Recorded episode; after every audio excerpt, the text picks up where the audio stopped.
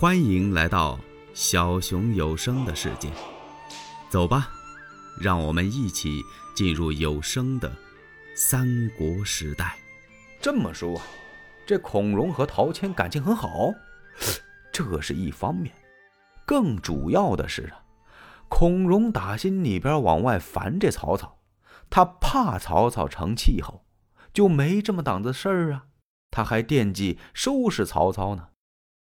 既然你到了徐州了，我这回还名正言顺了，我得去助我的朋友一臂之力。不过，孔融一想，曹操来势不善呢，他带着那么多的人马，旌旗兖州之兵，几乎都带来了。我这些人马就是和徐州合在一起，也不一定打得了他呀。嘿！有了，糜竺先生，你这不是老远来了吗？到我这儿，你还得再辛苦一趟。我给你写信，你去到平原去请一请刘备、刘玄德，还有他的两个弟弟，二弟关羽，三弟张飞，请他们出兵，咱们兵合一处，一起到徐州。你看怎么样？哦，糜竺一听。我是久仰大名啊！听说此三公可不得了啊！十八路诸侯会董卓的时候，这三英曾经在虎牢关前杀败了吕布。就是这几人，他二弟关羽温酒斩过华雄。不错，好，您把信给我，我这就去。糜竺早想见见这几位英雄了。孔融把信写好，糜竺是打马扬鞭来到了平原。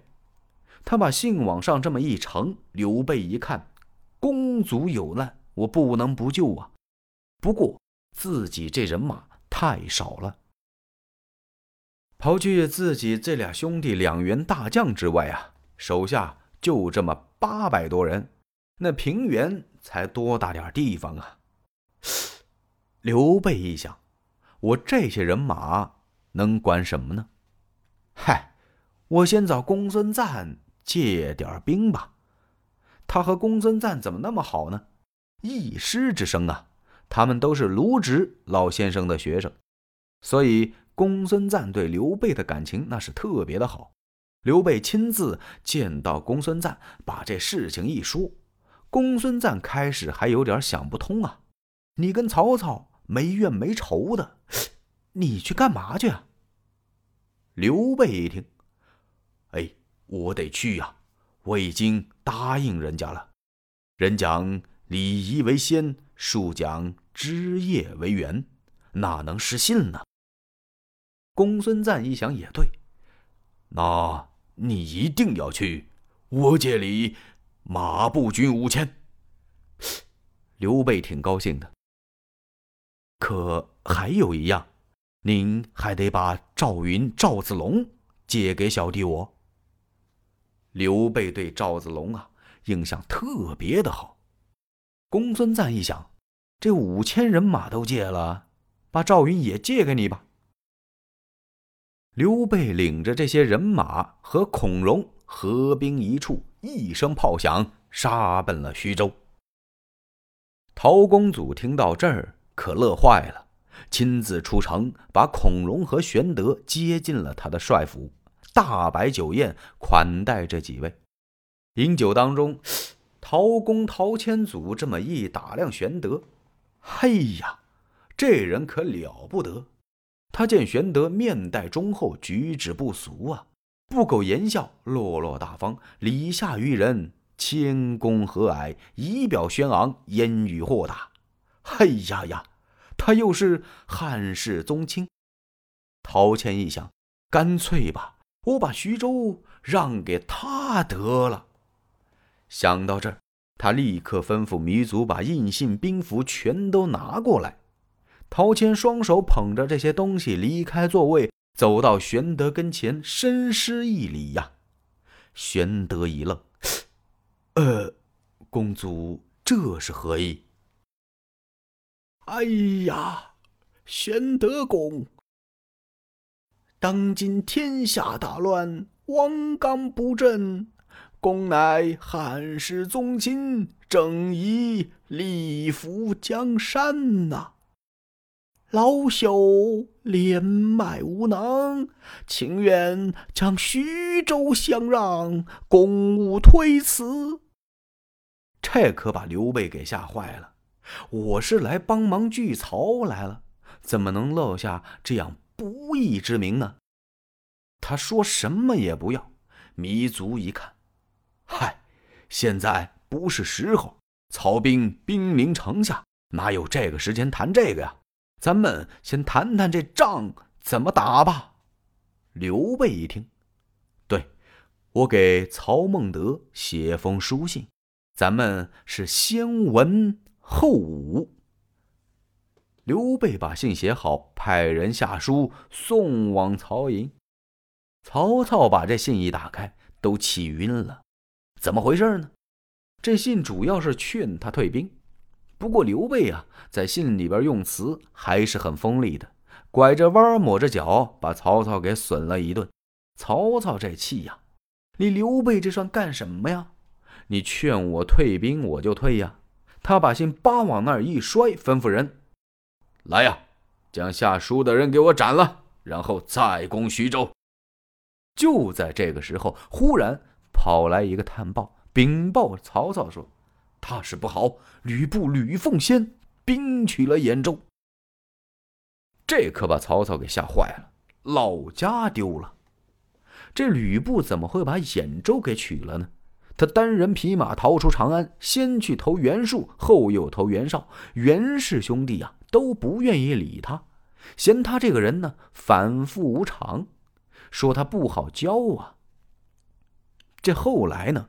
吕布离开袁家兄弟，他跑到上党太守张扬那儿去了。他有一个朋友啊，他姓庞，叫庞叔，从长安把吕布的家小给接来了。就因为庞叔啊接送吕布家小，让李傕把庞叔给斩了。然后李傕又给张扬写了封信，让张扬把吕布给杀了。你只要杀了吕布，我就重重的封赏你。吕布听到这个消息之后啊，他就离开了张扬，投到陈留太守张邈那儿去了。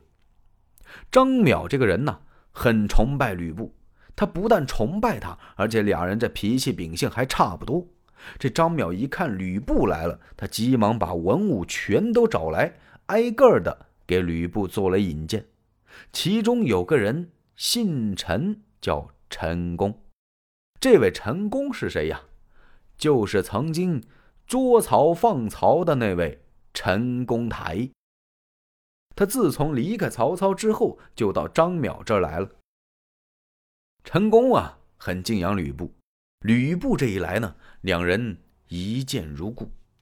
没事坐到一块儿，这么一闲谈呢，这个陈宫就问吕布了，说：“凭将军之声望和本领，足能够自主啊，你何必受他人牵制呢？”如今诸侯割据，英雄并起，将军，你也应有以立足之地呀，然后方能建立霸业。吕布一听，嗨，然呐，先生，您说的太好了。不过我到哪儿安身为好呢？眼下濮阳和兖州空虚，将军为何不取呀？哎呀！吕布听到这儿，一皱眉呀。兖州与濮阳为曹操所辖之地，那怎么能够轻易的取过来呢？嗨，现在曹操到徐州去讨陶谦，他报复仇去了。